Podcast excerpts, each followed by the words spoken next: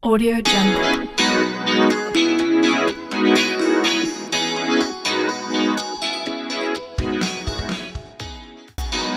Píldoras históricas. Bienvenidos a otro espacio de Sapere Aude, Atrévete a pensar. Esta vez es una invitación a un recorrido histórico. Sin lugar a dudas, la historia es la posibilidad de reflexión del presente. Es saber qué han hecho de nosotros para situarnos en la actualidad. No se puede pensar el futuro sin reflexionar el pasado. No podemos hacer una crítica de lo que está sucediendo y lo que va a suceder sin tener como conclusiones lo que ya pasó. Esas raíces históricas son sumamente importantes y por eso los invitamos a hacer este recorrido retrospectivo, a este viaje al pasado, de verdad de una manera crítica, con la intención de la construcción ciudadana y sobre todo un viaje apasionante. Esta serie de podcasts en verdad son útiles en la construcción social y política de las nuevas ciudadanías. Y hoy vamos a iniciar una serie de capítulos sobre los acontecimientos del mundo en el siglo XX. Tal vez porque es nuestra historia más inmediata. Tal vez porque las consecuencias todavía se aprecian hoy en día y son criticables. Y tal vez porque teniendo presente lo que sucedió el siglo pasado, podemos entender qué está pasando hoy en día. Vamos a hacer un recorrido bastante interesante. Vamos a ver el horror de la guerra que se va que va a someter al mundo en dos ocasiones. La era de revoluciones, la idea de unidad de estados que se va a desplomar como la Liga de Naciones y vamos a ver esa configuración del nuevo orden mundial que se da en Yalta y en Potsdam. La tensión ideológica de dos bloques divergentes que nos van a llevar a la Guerra Fría y la idea de la autodeterminación de los pueblos que es fruto de la descolonización. Pero también vamos a ver la sinrazón humana que hoy en día sigue afectándonos y esa gravedad que, se ha, que ha pasado en los conflictos de Medio Oriente, ese problema todavía que no se ha solucionado entre Israel y Palestina. Y por eso es importante estas reflexiones y por eso es importante esta construcción histórica. Para entrarnos al siglo XX, para saber qué es lo que va a suceder, pues primero tenemos que tener presente las reglas de juego. Es decir, tenemos que situarnos en ese panorama que tenía el mundo a finales del siglo XIX y a comienzos del siglo XX y para entrarnos también a este primer gran tema, que es el tema de la Primera Guerra Mundial o de la Gran Guerra, porque para muchos políticos, historiadores y pensadores, la Gran Guerra, la Primera y la Segunda Guerra Mundial es unidad, es decir, es solo un conflicto que se divide en dos rounds, es decir, la primera entre tiempo y la segunda un segundo tiempo, una guerra de dos rounds. Y por eso para estudiar la Segunda Guerra Mundial o el estudio de la Segunda Guerra Mundial tiene como requisito el estudio de la Primera. No se puede entender la Segunda Guerra Mundial sin entender la Primera Guerra Mundial. Y no se puede entender la Primera Guerra Mundial sin el panorama geopolítico que tiene el mundo a comienzos del siglo XX. Sin lugar a dudas, la reflexión sobre la Primera Guerra Mundial nos trae interrogantes bastante apremiantes y que hoy en día siguen siendo tema de reflexión y de meditación. Porque ¿cómo es posible que un mundo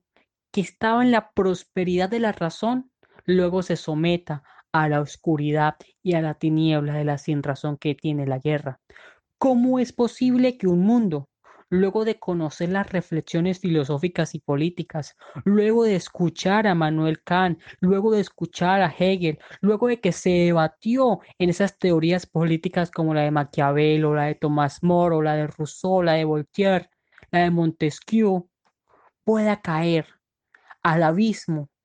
y a la destrocidad que tiene la guerra. ¿Cómo es posible que un mundo de cultura, un mundo de prosperidad, un mundo que eh, buscaba la razón, el arte, pueda caer de nuevo a la barbarie humana? ¿Y cómo es posible que toda esta cultura, un mundo que había conocido la teoría de la evolución de Darwin, del progreso lineal, del progreso de las especies a través de la selección natural que va dando el tiempo, pueda retroceder de la manera exponencial como la va a hacer Europa y como va a sufrir todo el mundo estas consecuencias. Estas reflexiones todavía hoy no tienen una respuesta clara, pero sin embargo, lo cierto es que existió la Primera y la Segunda Guerra Mundial y que devastaron y que nos dieron grandes lecciones y que estas voces de narración histórica, estas voces que abogan por las raíces de lo que está sucediendo, tienen un, propósito y no es apagar esas consecuencias, esas lecciones que nos han dado la sinrazón humana. Estudiar estas posiciones es una ofrenda, es seguir el discurso de las víctimas que piden que no se retroceda y que no se vuelvan a cometer los mismos errores que vivió el mundo cuando se sometió a la Primera y a la Segunda Guerra Mundial. El panorama político de la Segunda Guerra Mundial es un panorama donde Europa lleva la batuta, un panorama que se consolida por el eurocentrismo. Es más, Europa se tenía como una civilización digna de que sus posiciones se replicaran en todo el mundo y se sentía con el derecho de imponer las ideologías que se estaban desarrollando en su territorio. Sin embargo, esos círculos de pensamiento, ese auge de reflexión que se estaba dando en Europa nos lleva a encontrar varios proyectos políticos, varios proyectos políticos que van a exhortar al hombre a conquistar algunas situaciones que no debieron conquistarse, en el sentido de que llevaron el mundo a una enfrentación bélica sin precedentes.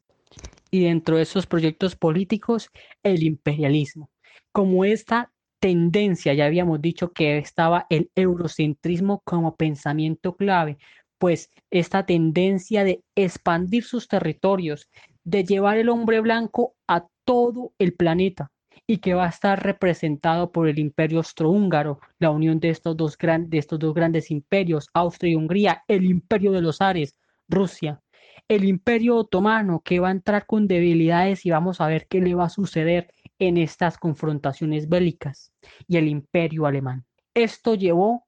a una repartición del mundo, a una repartición de África colonial y que se va a condensar en la conferencia de Berlín como unas reglas de juego,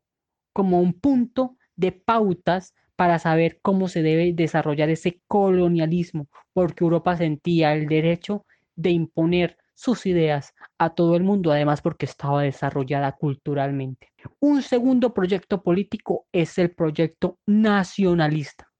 porque empezó a crearse en las personas un sentimiento patrio por la creación de un Estado fuerte, y esto llevó a la unificación de Alemania, que se va a convertir en el imperio alemán, a una unificación de Alemania fuerte a través del proyecto político del Kaiser y de Bismarck,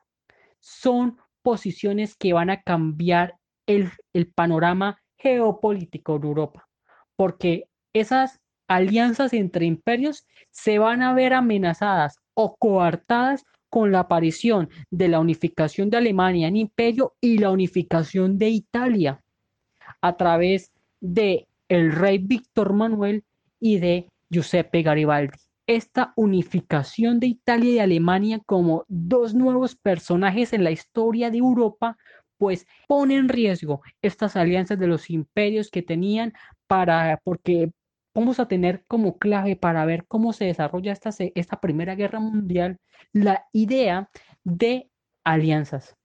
Porque piénsese como e, en las pandillas, lo que es con uno es con todos y si se mete con uno se mete con todos. La idea de nacionalismo que se va a dar en Alemania, que se va a dar en Italia, pero que también se va a dar en los Balcanes, Además, porque estos, estos,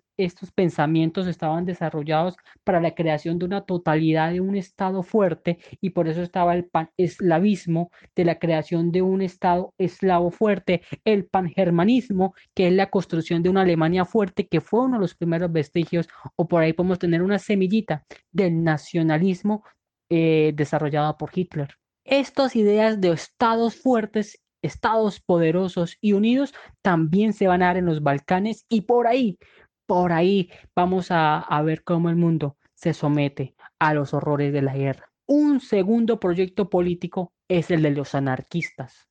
Y los anarquistas, bajo la idea de Bakunin, nos van a enseñar o nos van a poner como proyecto político la no necesidad de un gobierno, de un rey, de un imperio, de un zar, que lo que está haciendo es desconocer la, dignidad de los hombres y lo que hace es eh, desarrollar su cultura para unas personas, pero para otras no. Y por eso el proyecto anarquista que, que coloca en el debate público la idea de, por ejemplo, una Rusia sin zares, es la que va también a darle fuerza a una era de revoluciones, de toques marxistas o socialistas, porque efectivamente un cuarto proyecto político es el del socialismo, fruto del capitalismo que estaba creando una brecha bastante fuerte entre los que tienen y los que no tienen. Una crítica que va a hacer Marx y Engels sobre de que hay una Europa esplendorosa, hay una Europa cultural, pero que también hay una Europa eh, llevada a la miseria, llevada a, a, morir de hambre en las calles y que también va a ser producto de grandes olas inmigrantes a Estados Unidos y Australia. Este, estas ideas socialistas también van a beber para la creación o para la exhortación a grandes revoluciones entonces, tenemos un mundo que se debate en las ideas políticas, que bebe de lo que ha pasado bajo las ideas filosóficas y culturales y que está creando proyectos políticos. Pero vemos que proyectos políticos divergentes que no son conciliables. Por un lado, el imperialismo con el fortalecimiento de imperios. Por otro lado, el nacionalismo con las creaciones de estados fuertes que puedan absorber esa idea de un estado total para los germánicos, para los eslavos, y que debe ser eh, llevar la batuta de, esa, de las decisiones mundiales. También un proyecto político anarquista donde deja a un lado el reconocimiento de un poder para sacar la posibilidad de la autorregulación humana. Y por otro lado, el del socialismo, que es una crítica a la sociedad capitalista donde había un mundo exponencial tecnológicamente, es decir, de auge tecnológico, pero para algunos solamente para un círculo eh, reducido y donde la gran mayoría de europeos estaba sometida a la miseria. Esta Europa, este juego imperialista, las nuevas apariciones de estados unificados como Alemania y como Italia y el deseo de expandir territorio y de eliminar cualquier ideología que fuera en contra de los intereses son los que van a llevar al mundo en guerra. Por eso, próximamente vamos a ver qué está sucediendo en Austria y Hungría, un imperio que se está desvaneciendo un imperio que está sufriendo unos cambios políticos bastante importantes, donde después de 600 años de llevar la batuta en Europa, empieza a perderla. Y donde la muerte de un personaje político, el asesinato de un personaje político, va a ser la excusa y el panorama que estalle la Primera Guerra Mundial narrando Jesús David Reyes. Y para ustedes, ojalá se estén cuidando, se estén queriendo y que se atrevan a pensar. Sapere aude.